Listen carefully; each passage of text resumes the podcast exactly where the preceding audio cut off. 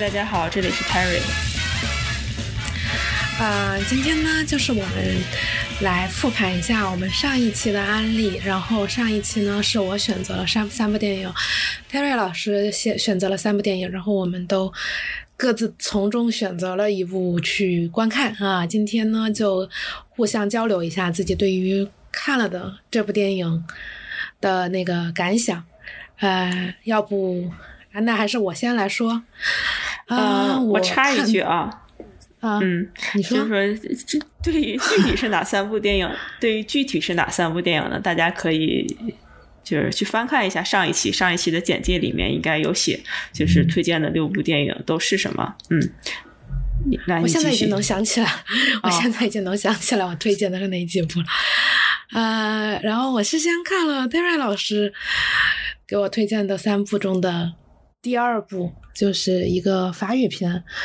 嗯，叫我看一下他的那个豆瓣译名叫《火车情杀案》，但我看的那个下载的那个版本的译名是“二等车厢不安全”。啊有，如果我刚，嗯，没有，我想说的是。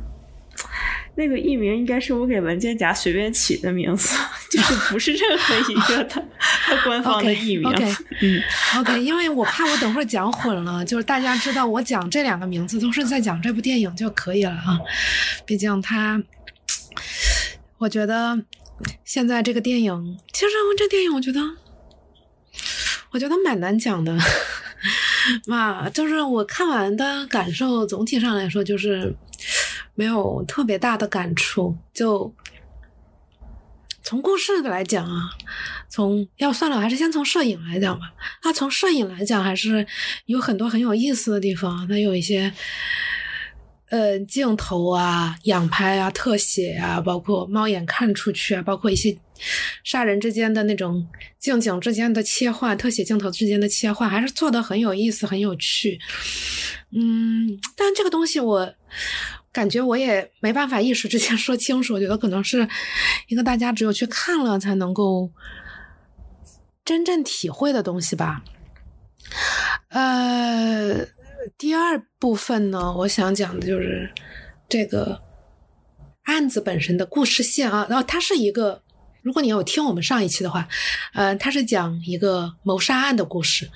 简单来说呢，就是一个人死在了。火车车厢，然后在调查这个案子的过程当中，这个火车车厢的其他人也在相继去世，然后最后破了案的这么一个故事啊。那我们，我其实其实刚才就想说啊，我可能我们到时候设定一个时间点，告诉如果真的想去看这部电影的朋友，可以跳过这个时间点，因为在这个时间点我要讲 我要讲谢底啊，呃，从现在开始我要开始讲谢底了，就是这个。故事本身实在是太像阿加莎·克里斯蒂的《A B C 谋杀案》了呀！就他的，呃，暗藏的这个梗就完全一模一样，是阿加莎·克里斯蒂的《A B C》啊！因为我看完之后，我就看了一下这个豆瓣的短评啊。嗯，然后有一个人和我写了一样的，我也想他他没有写是 A B C，因为写了 A B C 不就谢底了吗？但他说是阿加莎的一个名片，我觉得他应该是想和我想的一模一样。就看完的那一刻，觉得不是特别满意吧？我对这个故事，就是推理侦探的部分，因为相较之下，第一有阿加莎的 A B C 了，然后在阿加莎 A B C 的表现确实是要合理很多。就是为什么要这么做，以及这么做带来的好处，啊，我就觉得会显得要合理很多，风险性要小很多，嗯，而且我就觉得有一种，可能也不能说珠玉在前吧，就是实在是没有给我看出这个故事线在 A B C 之外优于 A B C 的地方啊，就是从侦探探案的这部分，然后。剩下的还有一个点，就是我也不是特别喜欢，就是，嗯，他前面这一段就是，呃，有一个男那不能叫男主吧，一个年轻男子和一个年轻女孩子的一个相遇的一见钟情的部分。因为这个男的的脸实在是我不太喜欢的类型，然后这个一见钟情的部分实在是刻刻画的过于快了，就是我觉得啊，为什么啊，为什么？当然，最后他也并没有什么。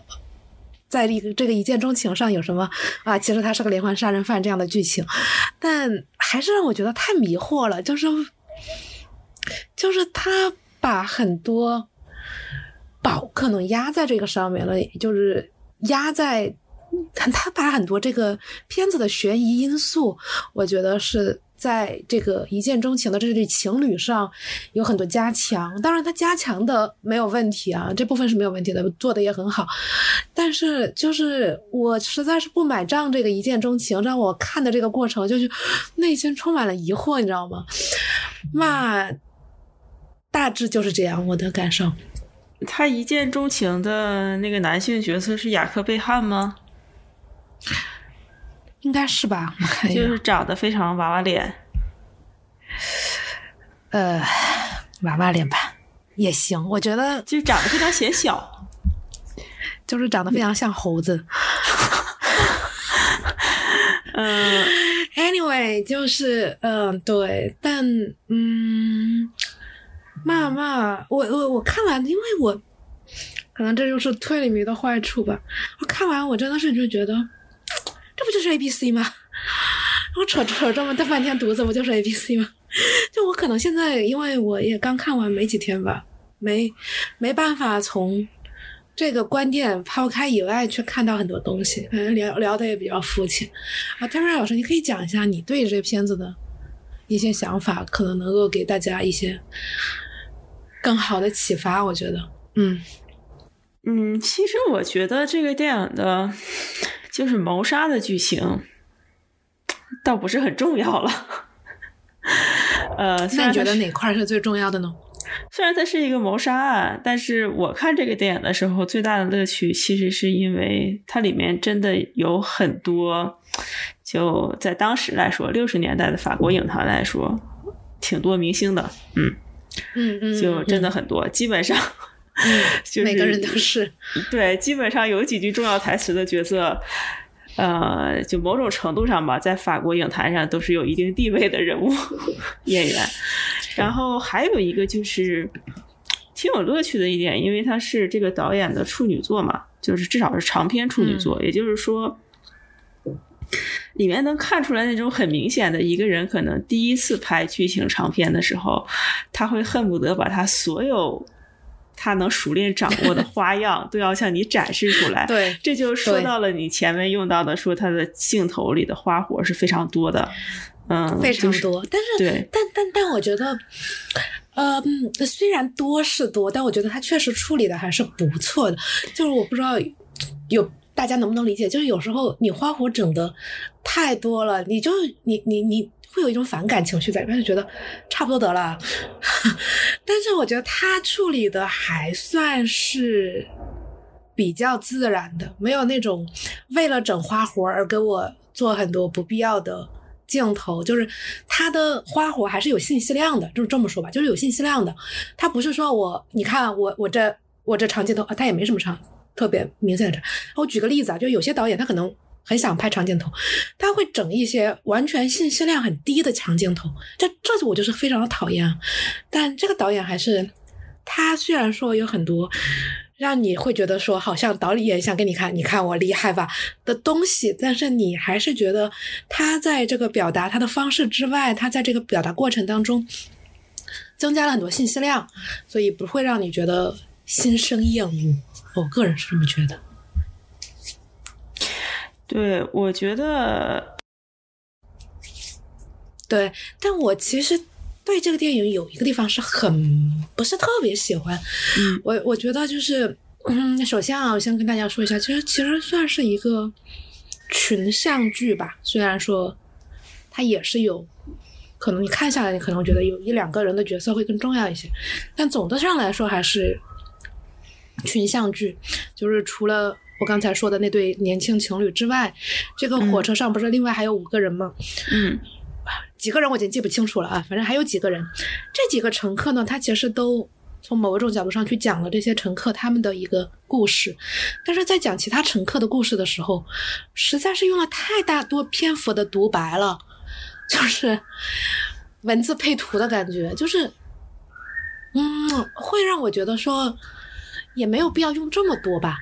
就是我觉得虽然可能是处女座，但是我觉得这个导演完全可以通过一些小的演绎片段来展示这个故事的发展，或者说他想讲述述的这一段的经经历。但是这个导演基本上都选择了内心独白，这点我就觉得有点太多了。他内心独白加在一起，我觉得可能有三十分钟。就当然不是同一个角色，各个角色的内心独白，然后加。配字，我觉得好像稍微有点没有这个必要了。这一点我觉得有一点，嗯，有一点失望吧。可能我觉得他能拍的很好啊，就是不用这个形式也可以的那种感觉。我我要忍不住，我想卸一下底啊。我在录音之前我已经 泄底了，这是 A B C 啊啊，不是这个部分的泄底，不是不是这个部分的泄底，剧透剧透。就我在录音之前跟女巫老师说，我对这个电影印象最深刻的点点其实是，嗯，哎，这么说可能有点政治不正确。我我没有办法判断你想讲什么啊。我想说的，我对这个电影印象最深刻的点，就是看完的时候，好像我在短评里也写了，就是特兰蒂尼昂的角色，他是和另一个男性有亲密关系的。虽然 他在就是在剧情最后的五分钟吧，他在展示这点。嗯，好，就是在剧情的最后的最后，他再把这点写出来。但是，但其实我觉得也也也也非常含蓄。其实。也没有什么明确的台词说这件事情吧，只是他比较 jealousy 嘛。嗯，对，这个，这是我当时看完，除了发现，除了对他演员阵容强大之外，另外一个印象最深的点就是，这都不算反转吧？就是说他揭露了对。剧情的一些人设上的细节，嗯，它的反转就是，它的反转就是 A B C 啊，它的反转就是 A B C 啊，它的这部片子就是它的侦破过程几乎是没有的，对吧？对的，虽然他的侦探很知名，但是他的侦探其实就是只是一个穿针引线的作用，就没有什么作用，就他对破案没有什么大的作用。他其实是这样的，就是他是一个。串联了很多人个人生活的这么一个群像剧，在此之外呢，它就是套了一个 A B C 的故事进去，但是它是没有侦破过程的，所以就是相当于个人生活，然后一脚油门到了结局，所以所以你刚才说的那个可能同性恋剧情之类的，也就一笔带过，因为他没有这个过程去发现这件事情的过程，所以。他只是会告诉你，哦，有可能这是这样，对，对，有可能这个角色做的这个事情，可能是因为，嗯，他和另一个男性角色是什么样的关系，对。还有就是我要吐槽，我也不知道这部片子是有中文字幕还是没有中文字幕，但我看的是英文字幕。嗯，这部片子看英文字幕并不轻松啊，他台词说的贼快。是吗？我已经不大记得了。嗯。第一，它台词量肯定是比较大的，呃，也不算很大吧，正常电影的台词量。但是他一旦在警局里面，他每个人说话的速度是非常快的。哦，他其他时候可能还好，嗯，因为他独白太多了嘛，独白的时候就那速度。但是他警察局里面就是会出现多人说话，而且说的很快，而且。我觉得在你完全就是发现英语的话，可能你还觉得 OK，但但是法语的话，不不是特别跟得上啊。我有一两句台词我都暂停了。哎，你这么一说，其实焦点新闻也是也会有那种语速很快的场景。你要对对，我忽然想起来，而且它语速很快的场景，好像你还就是。说实话，你还不是太 对，还不太能跳过，就是不是那种就是瞎逼逼的场景，一看看没没看懂算了的那种，就你好像还得下意识暂停一下，他必须得把这个转折线给他看清楚的那种，嗯，还挺重要的。嗯，好，所以这就是，哎，你不表扬一下这个电影的一个优优点吗？就是它只有九十分钟。我看很多电影都只有九十分钟。呃，对，确实是它只有九十分钟。嗯，呃，所以女巫老师看了这部，我其实觉得这部电影，嗯，它可能这个九十分钟的安排上，他说不定他拍成一百二十分钟，反倒会更好。就怕最后可能拍出一百二十分钟，那些演员的工作时间就要长一些。没有，已经都死的差不多了。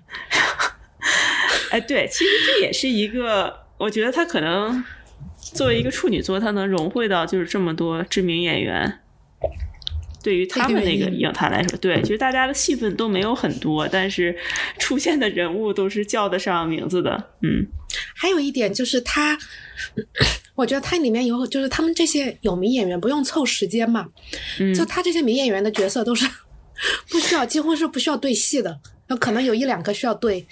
但是除了开场之外，就各奔东西之后，其实有很多戏是不用不用大家聚在一起的，明白我的意思吗？就是你从你从拍摄的角度上来看，有很多只要他有空就可以把他那段全拍了，他就收工了。对，其实大概也是一些嗯，可能是新人导演导演小技巧。那我们在这儿瞎说，可能人根本不是这么想的。所以女巫老师看了这部《火车情杀案》，我看的就是女巫老师推荐的第一部日本电影《如月疑云》。嗯嗯，看的很早，就是女巫老师推荐完没有几天，我就去看了。现在已经忘了啊？没有忘，我打开了我当时记得比较详细的 笔记，然后来准备夸奖一下这部电影。嗯，就前面的剧情需要还重新简单提一下吧。就是说有一个十八线、三十八线的 小偶像去世了一周年，然后他的网站上的粉丝们就一共有是五位粉丝吧。我记得是五个，但是对，是他网站上五位狂热粉丝，然后在这个小偶像去世一周年的日子要搞一个纪念活动，他们打算在这个活动上一起观察，就是观看，一起 欣赏，呃，一个死忠粉丝搜集出来的就是这个偶像这些年的写真，还有什么珍藏集，这个电影。我觉得它其其实它不算是一个谋杀推理的电影，而更像是一个，就它的悬疑的部分对我来说是在每一个人的真实身份的揭晓。而且它有一个非常有意思的角色是说，哦，我对日本的地理不是很熟悉啊，但是那个人应该是从比较远的地方，就是一个比较农村乡下的地方，然后到了这个集会的地点。嗯，到了之后呢，他一开始穿的是便服，结果，嗯，其他与会 参会人员参，嗯，纷纷的都改换成了正装。于是呢，这个，嗯，就叫他这个小镇的青年吧。这位小镇青年呢，就非常不安的去买了一套就是西服，然后结果他买完衣服回来不久之后，他又是因为吃了已经变质的苹果派。而不断的需要去上厕所，然后你就会觉得，你本来以为这个角色他大段时间的缺席，不是在去买衣服，就是在去上厕所，以为他这个缺席只是为了给他中间的一些其他角色的身份揭秘、剧情反转，然后他们之间的冲突而起一个缓冲的作用。但是等到电影又过了一半。多的时间吧，你会发现，甚至连这一个看上去就是比较土的、比较平平无奇的小镇青年的角色，背后也是要有内容反转的。嗯嗯，嗯，总的来说吧，我觉得这片子你说推理好不好都不重要。我其实就是觉得现在，因为本质上，这可能听了我推荐的朋友，听了我两期推荐的朋友也知道，我就是很喜欢胡闹片儿，就是就是这个片子在保持了一定商业性，当然这片子应该当年卖的很好啊 的同时很胡闹，就是。它的整个布景啊，它的整个故事进展啊，包括它最后的结尾，我觉得都充满了一种，我就是要逗你玩的那种，就这一点是我最喜欢的。就是我我是不会去看完这片子去看别人分析说这个结尾是什么意思，我觉得那就没意思了。这片子好就好在它不正经的地方，好在它没有想要故意的去突出任何大的主题。就是你想想，一个什么十二三十六线的小明星死了，只有五个人来参加他的一周年葬礼，这件事情就已经有点胡闹了啊！我就觉得这一点我是很喜欢。我觉得现在的电影都太严肃了，啊，特别是一旦涉及到这种推理题材或者死亡之类的，都太想跟我讲道理了。我不太喜欢别人给我讲道理，我就喜欢像大家参加一个。半夜三点开的派对的感觉的那种东西，我还蛮喜欢的。就这部片子，至少在这件事情上是做的很好的。嗯，就是他最后结尾的时候，我看完了这个电影，就如果要去还没有看想去看的朋友，提醒一下啊，看到片尾字幕后面它是有彩蛋的。然后我看了这个彩蛋，还特意去问了女巫老师，我说这个电影是不是有续集呀？因为它这个彩蛋就很像是那种就是漫威的。呃，洛基死了，其实洛基没有死，但是这种模式的彩蛋，但他这个彩蛋，我觉得就是那种，就是真正的推理迷会去认真推理，但是像我这种看个乐子的人，就觉得嗨，你到最后都逗我呢。我还是蛮喜欢他这种的。我觉得里面的谋杀案真的没有什么好推理的，但是。就你说，首先他首先他本身他都不可能不是一个谋杀案，对吧？那他是经过了几个反转，在思考是不是谋杀案，所以他一开始这种不是谋杀案。谋杀案，就里面这个案情，嗯，这个案情其实没有什么特别需要推理的部分。就对他其实，妈，我看你的逻辑，看你的逻辑，嗯。但是女巫老师说这个电影其实就是没有什么讲道理的点哦。可是我看的时候，我想到了一些非常讲道理的地方。呃，下面的剧情是完全的、彻底的剧透啊，就没有看过的朋友可以考虑跳过一下。呃，里面男主他不是一个警察吗？就他真实的身份。粉丝之外的身份，他三次元的生活是一个警察。然后他后来发现，这其他四个所谓的超级粉丝的真实身份，不是说 死去的小偶像的经纪人，就是他童年的好友，然后要不就是他亲爹。啊，还有一个是他家那个附近的便利店的店员嘛。嗯，也就是说。来出席这个人葬礼的，就是一周年追悼仪式的五个人，除了他，没有一个是真正意义上的粉丝。然后他们就在思考啊，就在说到他这个，他经纪人有一段时间就说反思，是不是他把这个小姑娘逼得太紧了，所以才导致他那个会自杀的。嗯，然后。那个男主就是他真实工作是个警察的这个粉丝，就是说，其实是他是作为一个粉丝的存，他们这些粉丝的存在，才可能让这个偶像继续在这个行，就是在偶像行业里坐着，然后导致了他最终走向了他的灭亡。那我觉得，就是这一段，当然他后面随着他后面的一些，就是对于他。但是他没有粉丝。火灾的反转，对啊，就当时这个全世界这个小警察反 反思这件事情的时候，他以为在座的其他几个人还有可能是粉丝，然后后来他发现所有人都不是粉丝之后，其实这个点就没有在这个电影里再被提及。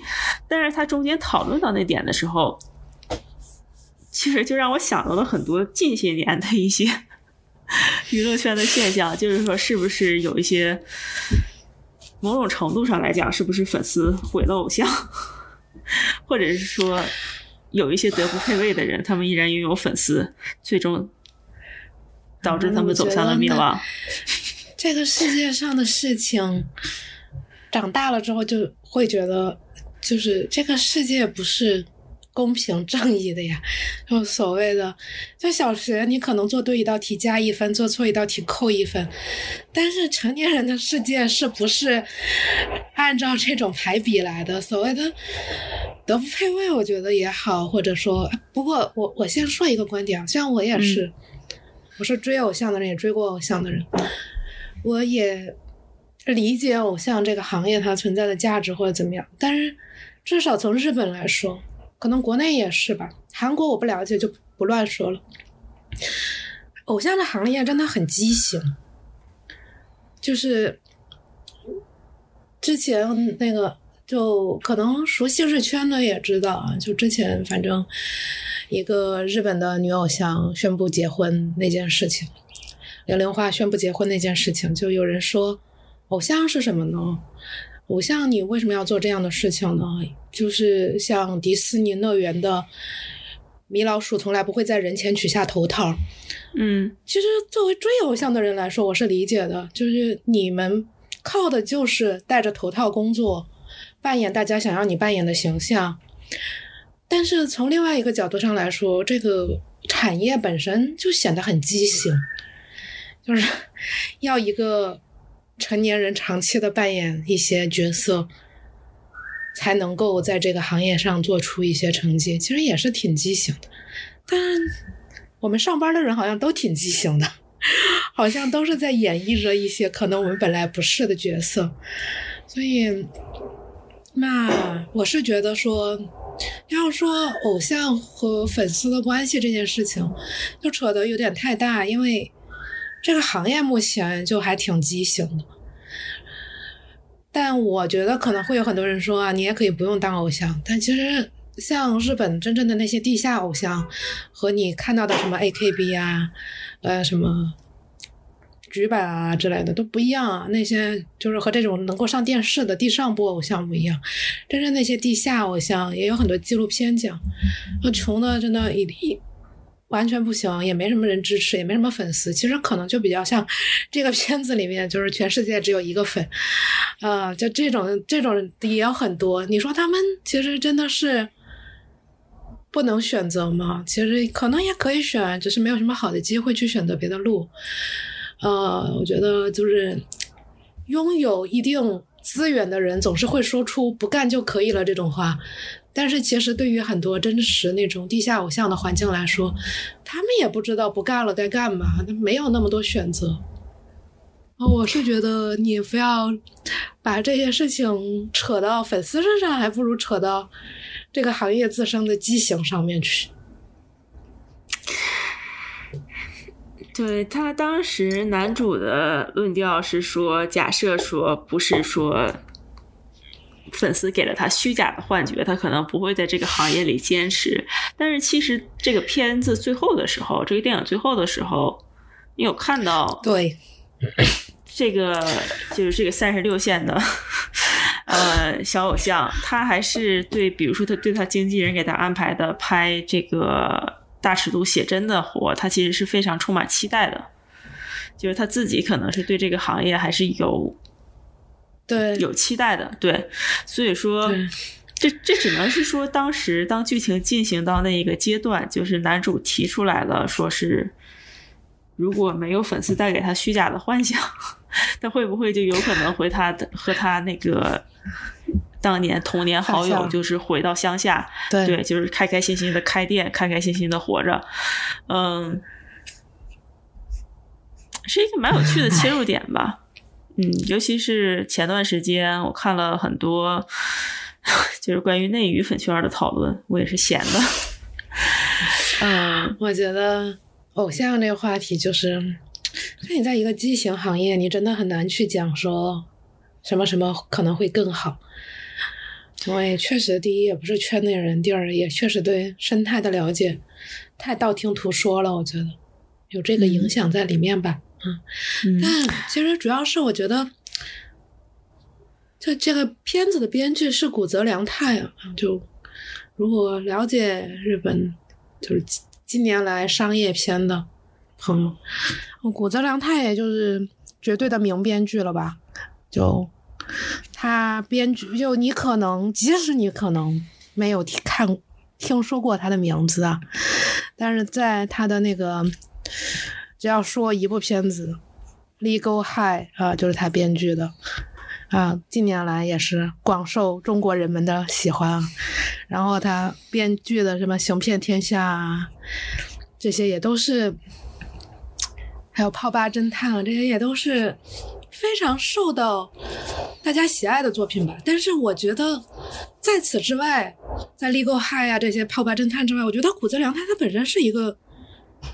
有点宅，就我觉得他不是说，我今天想用一下偶像这个元素，我今天想发一下疯，我把这东西加进去，我觉得他应该是真心喜欢的啊，我我愿意相信啊，他是真心喜欢这些要素，所以他把这个弄弄成这种插帮一样的东西啊，我觉得也有这个原因在，因为他在展示自己的这些癖好的同时，因为是他真的比较喜欢，所以他展示出来就会让你觉得哦。还是挺有趣的，和那种可能不喜欢，只是想随便加点偶像元素的人啊，还是不太一样的，还是能够看出来这个人是认真的 那种感觉吧。嗯，然后这个电影，唉，这我觉得我一直在剧透，不好意思啊。就是最后一开始在前面所有铺垫的时候，包括他们一起去翻这个男主珍藏的所有这个关于小偶像的简报啊、画册呀，他都没有给这个偶像正脸嘛，就是你你没有真正的意义上看到他长什么样。无论是还有一些其中有一些人回忆他见过这个偶像真人，他也都是没有给正脸的。我本来期待着就是到电影结束，他都。没有正脸，就有点像是《三七艳史》里面那个所有人的 白月光一样的角色。但是最后他其实有大概十分钟左右的戏，嗯嗯，可能没有那么长，但是他 没有那么长吧。但是让我感觉有那么长，就是说他给了这个偶像正脸，然后给了他当年表演的所谓啊当年表演的片段。对，不得不说，表演的片段让你就会有产生一种确实是十八线的感觉，啊，确实是十八线，就一点没有说我要美化一下，就台湾的感触就是非常合理，非常合理，对，就是，而且我我已经忘了他当时是选的谁来演，就是无论是那个剪辑方式，还有他那个什么 MV 还是什么的，那个衣着品味。然后他的唱功是吗？反正全方面的让你觉得，嗯，果然是个十八线而已呢，就这种感觉，就不会说特别离谱。就我觉得，就是这一点也还是蛮好的，很合理。唱功我已经不记得，我觉得唱的好像还行，还是怎么样的，我忘了。但确实，要么就是完全的不出现，要么如果真的出现了。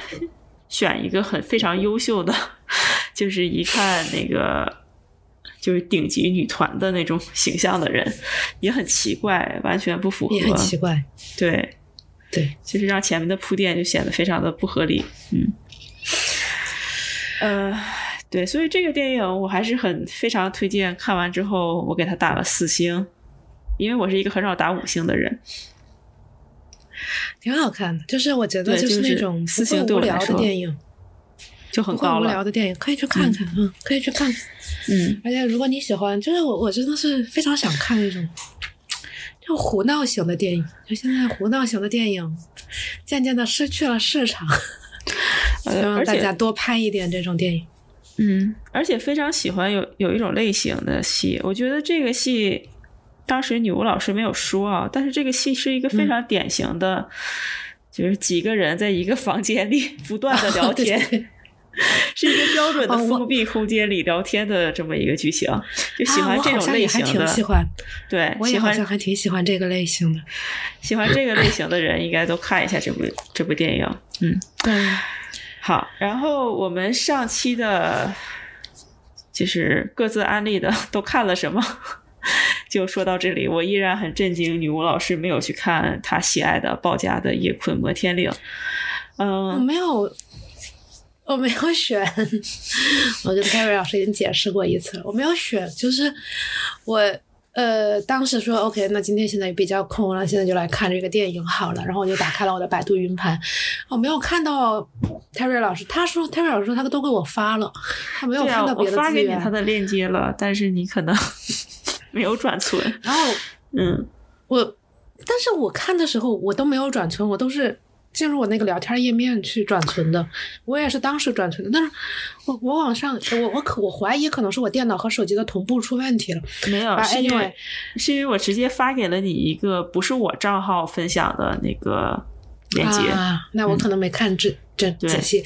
Anyway，就是我没有找到别的的下载，所以我就看了他给我的唯一一部，我管他是哪部就看这部吧。我就是对不起，反正没有做太多的选择，就看了这部，还不错，但是。妈，我觉得我讲的也就那样吧，就是可能对我来说是一个还行的电影。谢谢大家。嗯，然后我们可以接着简单的探讨一下，接下来我们可能会改变这种安利的形式，缩小安利的范围，然后回到我们最初的两期，就是基本上只按头逼对方看一部电影。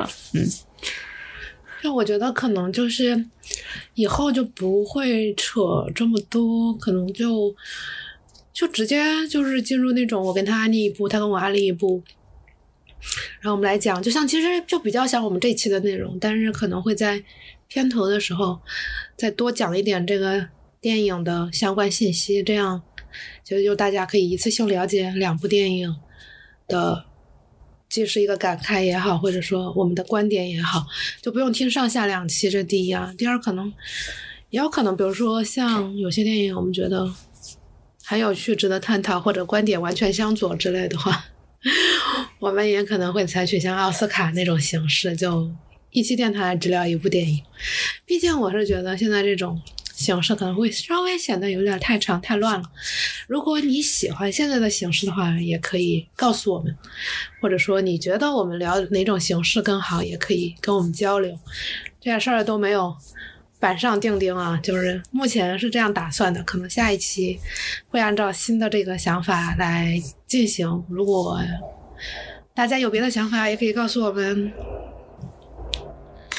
嗯，反正无论下一期是怎么录的，我在这里就先提前预告一下吧。我一定会逼着女巫老师去看九八年法国夺冠的那个纪录片。你是不是还没有看过？没有，啊，就那个纪录片，我已经不喜欢法国了，哎真遗但憾。但是当年还是你喜欢的样子，就是不是一八年，是九八年的好吗？这是什么看死去前男友的感觉？对呀、而且是看你死去前男友的颜值巅峰，好吗？没有死，没有死。嗯，就快了快了，嗯就是趁着这次法国队小组回家之前，嗯，对吧？争取下个月让你看一下。好，那我们今天的电台就到此结束了。泰瑞老师，你还有什么别的要讲吗？嗯、没有了，谢谢大家。然后，谢谢大家，嗯，拜拜。下期再见，拜拜。